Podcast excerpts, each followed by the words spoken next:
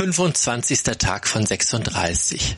Mittwoch, 4. März 2015, La Réunion. Nein, keiner von uns konnte sich dazu hinreißen lassen, bereits um 6 Uhr aufzustehen und den Sonnenaufgang am Vulkan zu erleben. Der Blick auf die wolkenverhangenen Berge zeigt, dass das auch bestimmt nicht von Erfolg gekrönt wäre. Was also machen wir? Der Regen wird doch hoffentlich bald aufhören. Um halb zehn trifft sich unsere Gruppe an der Rezeption. Es geht von Bord und mit dem Shuttlebus zum Hafenausgang. Hier besteigen wir ein Taxi und lassen uns in den Westen von La Réunion fahren, nach Saint-Gilles-les-Bains. Nur hier gibt es die Sandstrände. Und für uns ist es die letzte Gelegenheit bei dieser Reise, um noch einmal im Meer schwimmen zu gehen. Der Ort ist ein typisches Touristenstädtchen. Das finden wir nicht schlecht, denn so haben wir auch Cafés und Restaurants für spätere Verköstigungen. Schnell sind wir am Strand, der aber nicht mit den Traumstränden der zuvor gesehenen Inseln mithalten kann. Und baden sollte man auch nicht überall, so warnt ein Hinweisschild. Gab es früher nur relativ wenige Haiangriffe, so haben diese sich in den letzten Jahren gehäuft. Inzwischen zählt man zwei bis drei Angriffe von Bulldog und Tigerhaien jährlich. Wir suchen uns die zentral gelegene Badebucht Plage de Roche Noire aus und vertrauen auf den Heizzaun und den gelangweilt auf seinem Liegestuhl lümmelnden Mitarbeiter der Baywatch. Hier genehmigen wir uns ein Bad im klaren warmen Wasser. Die Sonne scheint inzwischen stark und bald ist die Hitze nicht mehr auszuhalten. Wir schleppen uns bei der Wärme durch den Ort, überqueren den kleinen Fjord, der von zwei überdachten Brücken überspannt wird, die uns an die Kapellbrücke in Luzern erinnern. Doch eine Möglichkeit, mit einem Boot, am besten mit Glasboden, hinaus aufs Meer zu fahren, ist am heutigen Nachmittag nicht mehr gegeben. Da heißt es, aus der Not eine Tugend machen. Da vorne ist doch das große Meerwasseraquarium.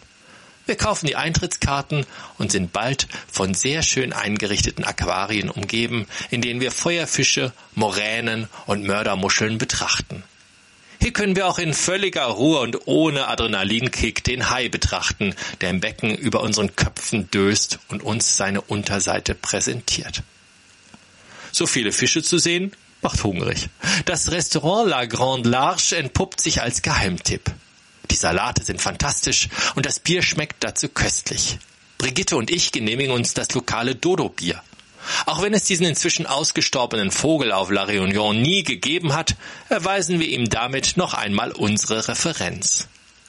Nun müssen wir an zentraler Stelle in Saint-Gilles nur noch auf den Taxifahrer warten, der uns am Vormittag bereits hierher gefahren hat. Und schon befinden wir uns wieder auf dem Rückweg. Allerdings bitte ich den jungen Fahrer, uns kurz durch die ehemalige Inselhauptstadt St. Paul zu fahren, was er auch gerne macht. Schließlich wurde er ja auch hier geboren. Wieder kommen wir am Friedhof vorbei, auf dem der berühmt-berüchtigte Seeräuber Olivier Levasseur ruhen soll. Er wurde unter dem Namen Le Buse, der Bussard, bekannt. 1730 hängte man ihn auf dem Marktplatz von St. Paul.